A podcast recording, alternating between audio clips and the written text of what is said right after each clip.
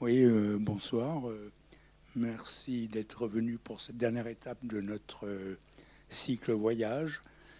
rapidement, parce que le film est long, je vous signale quand même les différents événements de la semaine. Vous avez des informations à la sortie. Donc, demain, on a un dîner spectacle avec la conteuse Sylvie Leberg. jeudi, la conférence de Georges Bertin sur la mythologie celtique, euh, l'île d'Avalon, le paradis, enfin le paradis celtique, disons entre guillemets. Euh, samedi, nous avons le film documentaire En quête de sens qui passera à la maison de quartier de la Rutière. Donc le film avec entre autres Pierre Rabhi, mais beaucoup d'autres.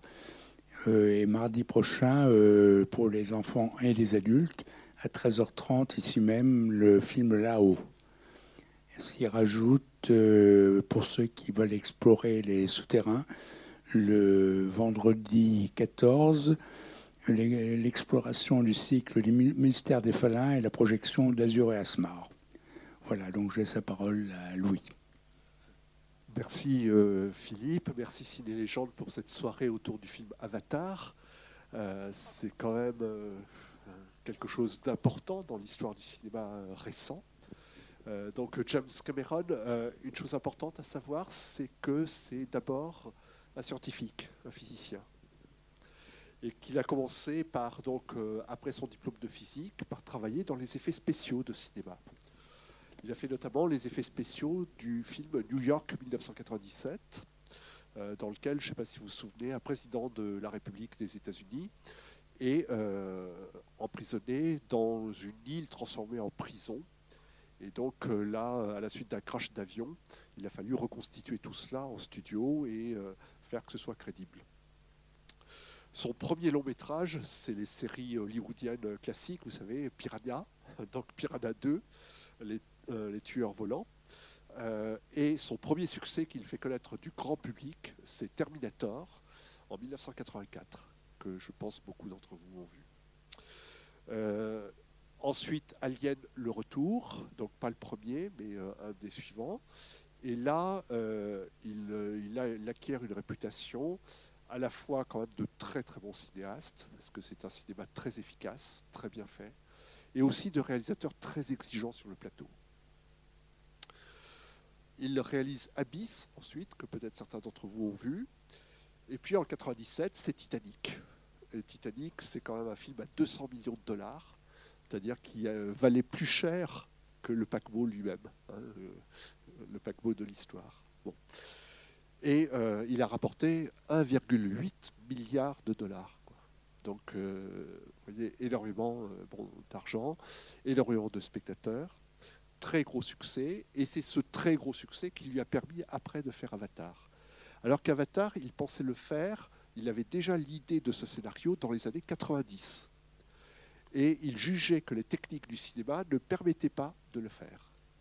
Et donc, il a attendu 2009, c'est la date donc d'Avatar. Et euh, là, euh, ça a été quand même un immense chantier euh, que les producteurs lui ont autorisé de mener à bien parce qu'il y avait eu le succès de Titanic avant. Mais ça a été un énorme investissement. Ça a été quand même 425 millions de dollars. C'est des sommes astronomiques. Quoi. Euh, ça a rapporté 2,7 milliards. C'est le premier film du box-office mondial. Premier film. En France, il y a eu 14 millions d'entrées. Ça a explosé tous les records. Et euh, je sais pas, j'ai envie de demander s'il y en a dans la salle qui ne l'ont pas déjà vu. Ah oui, quand même. Ah oui, super. Bah, vous allez avoir beaucoup de plaisir, hein, parce que moi j'ai eu beaucoup de plaisir à le voir. Je pense que. Hein. Donc, 14 euh, millions d'entrées au cinéma. Et puis il y a eu les diffusions à la télévision et les ventes de DVD, hein, pas, oublier. 284 euh, millions d'entrées dans le monde, c'est enfin, fabuleux si vous voulez, quand vous connaissez la situation du cinéma. Et il faut vous dire qu'un tel succès, eh bien, bien sûr, l'industrie du cinéma, le, cinéma c'est euh, un art, mais c'est aussi une industrie, l'industrie du cinéma veut des suites. Et euh, Cameron en a euh, des prêtes. C'est-à-dire qu'il devrait y avoir une suite en 2018 et puis une autre suite plus tard, etc. Il a tout un réservoir de scénarios. Alors vous allez découvrir comment c'est possible, parce qu'effectivement, c'est un film qui se prête à ça, euh, mais il a tout un réservoir de scénarios qui peuvent prolonger ce film.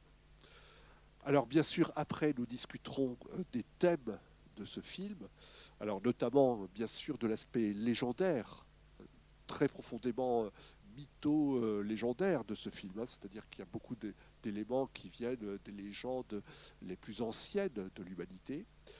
Mais il y a aussi la préoccupation environnementale qui, pour euh, Cameron, est, une obsession. Il y a vraiment une urgence écologique pour lui aussi. Et puis il y a la question du paradis, paradis perdu, hein, dont on parlera aussi, la question du bon sauvage, de la rencontre avec euh, ce personnage et de la rencontre plus généralement des mondes, des mondes qui se rencontrent. C'est bon, on a vécu ça dans notre histoire au XVIe siècle.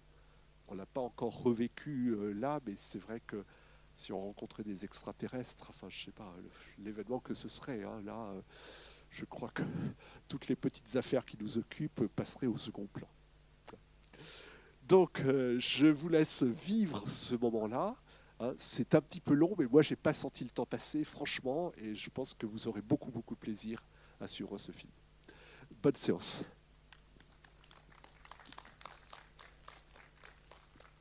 J'ai juste oublié de vous dire que donc les lunettes que vous avez là, c'est vraiment le, meilleur système qui existe. Hein. C'est mieux que par exemple, vous savez, dans un autre cinéma sur les bords de la Maine, hein, parce que c'est des lunettes actives, c'est-à-dire qu'en fait, ça vous amène à voir alternativement d'un œil puis d'un autre œil, hein, avec des petits volets qui sont télécommandés par le projecteur, synchronisés, et qui font que vous voyez une image puis l'autre, et c'est ça qui reproduit le relief, parce qu'il y a stéréoscopie. Hein. Donc, si bien sûr, je pense que euh, Anne-Juliette, notre programmatrice euh, des 400 coups qui est là, serait d'accord avec ça. Si vous apercevez que ça marche pas bien, je pense qu'on peut euh, échanger les lunettes à l'entrée. Voilà,